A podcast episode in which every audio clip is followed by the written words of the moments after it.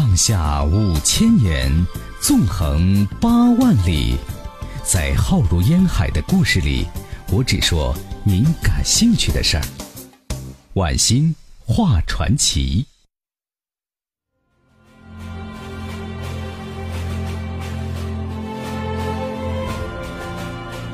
上世纪三十年代，国共合作抗日时期，因为敌我海上力量非常悬殊，可怜的海军呢，只能将舰船击沉，以构筑阻塞线，延缓日舰前进的速度，为前线呢赢得时间。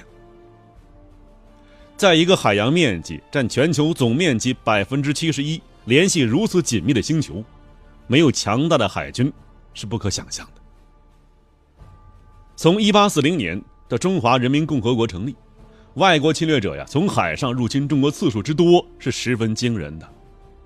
日、美、英、法等国的军舰入侵中国沿海地区达四百七十余次之多，尤其是日本入侵中国沿海地区次数最多，占各国入侵总数的百分之四十以上。有海无防的年代，建立强大的海军是不容等待的。一九四九年四月二十三日。解放军将红旗插上蒋介石总统府，同一天，人民海军在泰州白马庙宣告成立。几条日伪时期留下的残破船只，和国民党起义的几艘小舰船，就是人民海军当初啊全部家当了。一九八五年，当时已经八十高龄的新中国第一位海军司令萧劲光回，那是五十年代啊一次视察经历。那次啊，萧劲光到山东半岛上的重镇威海，想要去刘公岛上去查看查看。因为没有船，他们只好跟当地渔民呢租了一条小船。渔民问他呀：“你是海军司令员呢，你还要租我们的渔船？”这话深深刺痛了身为海军司令员的萧劲光。他和随行人员说呀：“记下，一九五零年三月十七日。”海军司令员萧劲光乘渔船视察刘公岛。身为海军司令员，萧劲光啊，曾两次赴苏联学习，他总共只乘过五六次船呢。他与海军有关的全部经历，就是二十年代末在波罗的海舰队的巡洋舰上观看苏联海军演习的那几个小时。而更大的困难还来自于工业支持跟不上。新中国接手的是旧中国的烂摊子，那时候呢，我们能造桌子、椅子、板凳，能造茶碗、茶壶，还能把粮食磨成粉。但是啊，我们连一架飞机、一辆坦克、一辆拖拉机都造不出来。这种情况下，怎能建设海军呢？但是战争不等人呐。一九五零年，解放万山群岛的战斗打响了。人民海军第一次出现在了大海之上。与人民海军十六艘改装的各式舰艇对阵的是多达三十余艘、总吨位一万多吨的国民党第三舰队。吨位只有二十八吨的解放号冲入敌阵，全速直扑国民党旗舰太和号。一艘小炮艇向一支舰队发起攻击啊！这在海军历史上恐怕。也是唯一的战力了。这批海军队员呢，这都是从陆军转过来的，他们在战斗中用的还是陆军打法，把手榴弹甩到敌人甲板上，跳到敌人甲板上抓俘虏啊。事后，一名俘虏的国民党水兵说呀：“说海军都是舰对舰、炮对炮的，没听说扔手榴弹的，也没有见过端着刺刀跳到人家甲板上抓人的？”这场海战历时七十一天。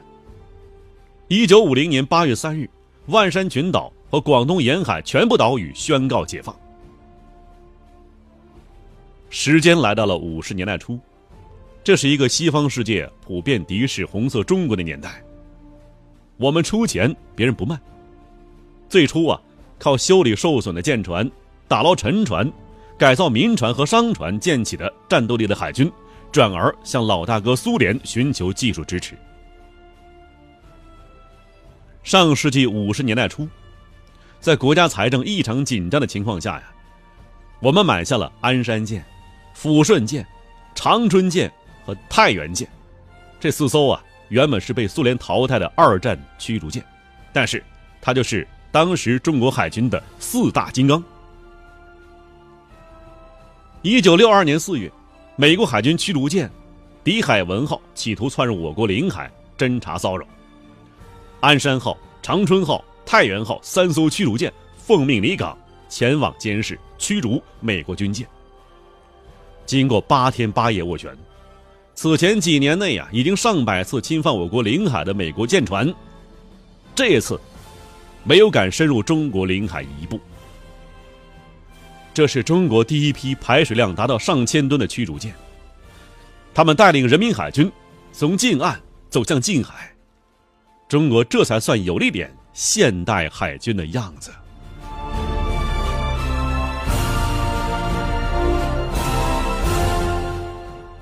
时间呢，快进到二零一九年四月十一日，人民海军开通了官方微博，在简介中写道：“啊，说我有五个孩子，老大就长子是潜艇，老二水面舰艇，老三航空兵，老四陆战队，老五暗防部队。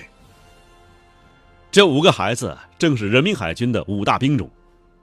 到一九五五年底。”这五大兵种先后组建起来，短短七年时间，一个五大兵种齐备的海上战斗力量初步形成了。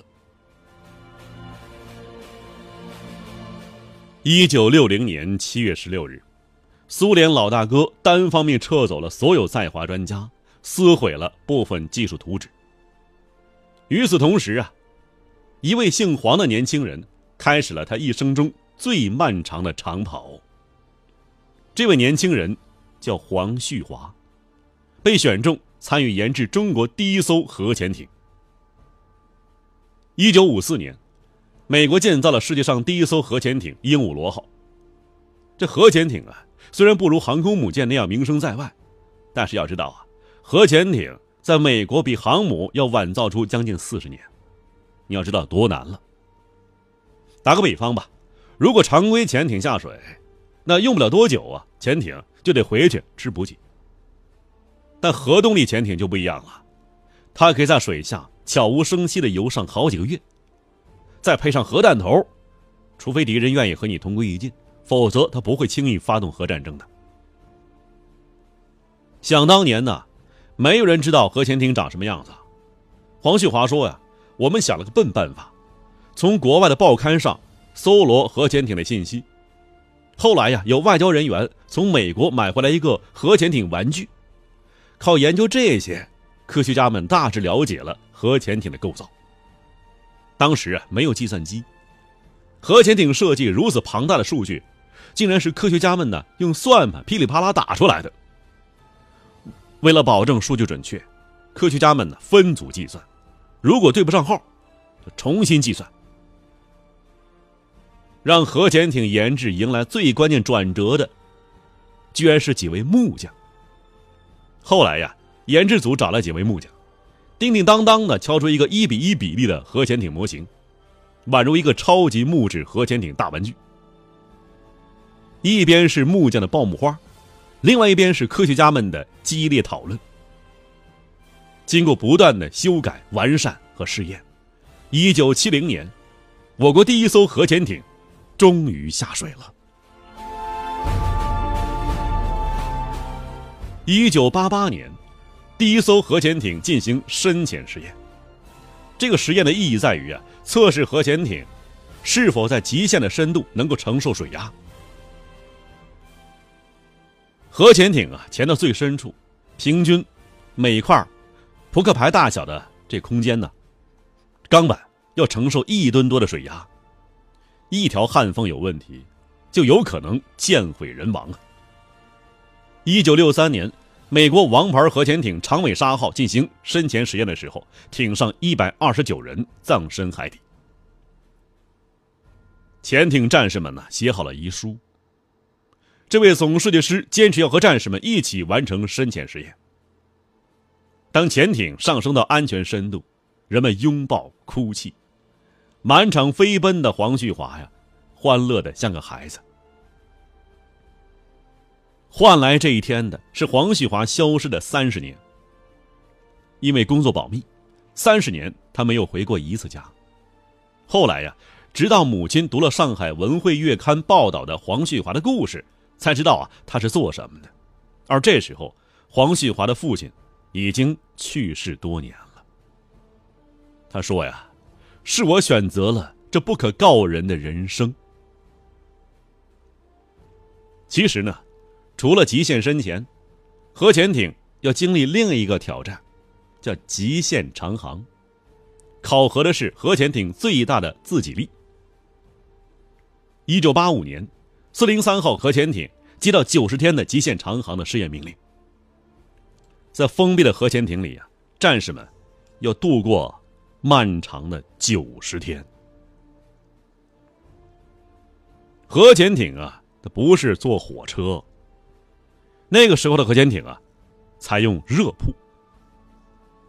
如果您睡过老式火车中铺，那核潜艇的铺啊要比它窄多了，只能是侧进侧出，而且是三个人睡两个铺，只能是倒休。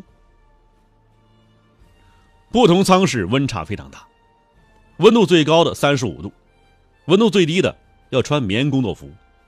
有一次失电。舰舱里面的温度达五十几度。不仅如此啊，在深海里头，超剂量的辐射、有害气体和上百分贝的噪音对人体伤害非常大。二十二天之后啊，这舱内放射性尘埃剂量已经超出正常大气几十倍了。长时间水下生活，艇员们体质明显下降，许多人呢出现失眠、头晕、食欲不振。记忆力减退，血压降低，腰酸腿痛。七十天以后啊，由于艇内没有白天黑夜之分，到最后啊，艇员们生物钟严重错乱。多数人呢吃不下，比如说五公斤大米所熬出来的粥，全艇上百人吃了一顿，居然还剩下一半。九十个昼夜，在返港下艇的时候啊。全舰官兵没有一个人使用担架，也不需要人扶，一个个自己走下舷梯。而美国进行测试之后，很多官兵都是被担架抬下去的。目前公开资料显示，世界长航史上还没有出现这样的新纪录，而我国现在也是目前世界上六个拥有核潜艇的国家之一。